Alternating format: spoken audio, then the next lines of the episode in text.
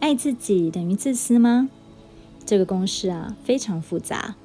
在充分了解自我之前，人们只能借由与他人对照来想象自我。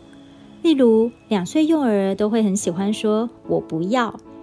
心理治疗师会告诉爸妈，这个孩子啊是在发展自我感。如果一个大人对于做自己的想象仍然只有“我不要”，可见啊他尚未突破幼儿期的课题。嚷嚷着要做自己的中年人很多，说起要如何做时，大多都只是“我不要再配合他，我不要再听他的”，或是“我要去学新东西，我要去旅行”等。如果可能啊，大概也想换个新伴侣吧。这种借由“不要”和“不是”所标志的自己是模糊的，缺乏主体意志，只有被动的拒绝。唯有努力深入自我的核心，与内心的动力结合，才能拥有做自己的能量。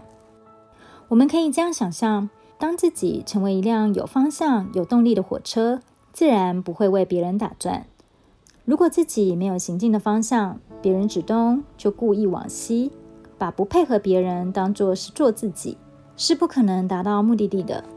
而更成熟的人，不仅朝单一目标直线奔驰，还能在行进的路程中考虑关系者的存在，有意识地规划接驳与停靠。当自己的需求和他者的需求合一，做自己啊，就不自私了。再者，我们也常以为做自己就难免惹人厌，其实不然。惹人厌的家伙啊，是搞不清楚状况、无视界限的人，以至于干扰他人。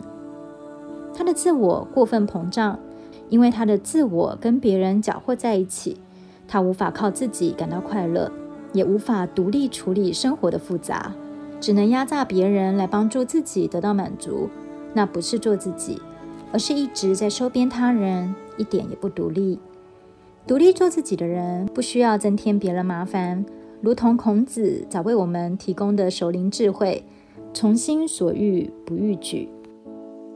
通透自我的人与他人不会处于对立关系，而是超越冲突，并且以爱相待。人啊，不可能好好的做自己而跟别人没有关联。即使是单身生活者，也会以某种形式与别人互动。例如，要丢一个破盘子时，你会想到收垃圾的人，小心用报纸包裹。不想刺伤那个素未谋面的人，这就是一个例子。自我存在与与他人他物的关系之中，真的要做自己，务必通彻对他人他物的恐惧与防卫，全面的认领，才能为自我的火车划定有意义的路线图。希望恣意奔驰，并不代表需要撞烂周围的人事物。拥有完整的自己，也会拥有与外界和谐的关系。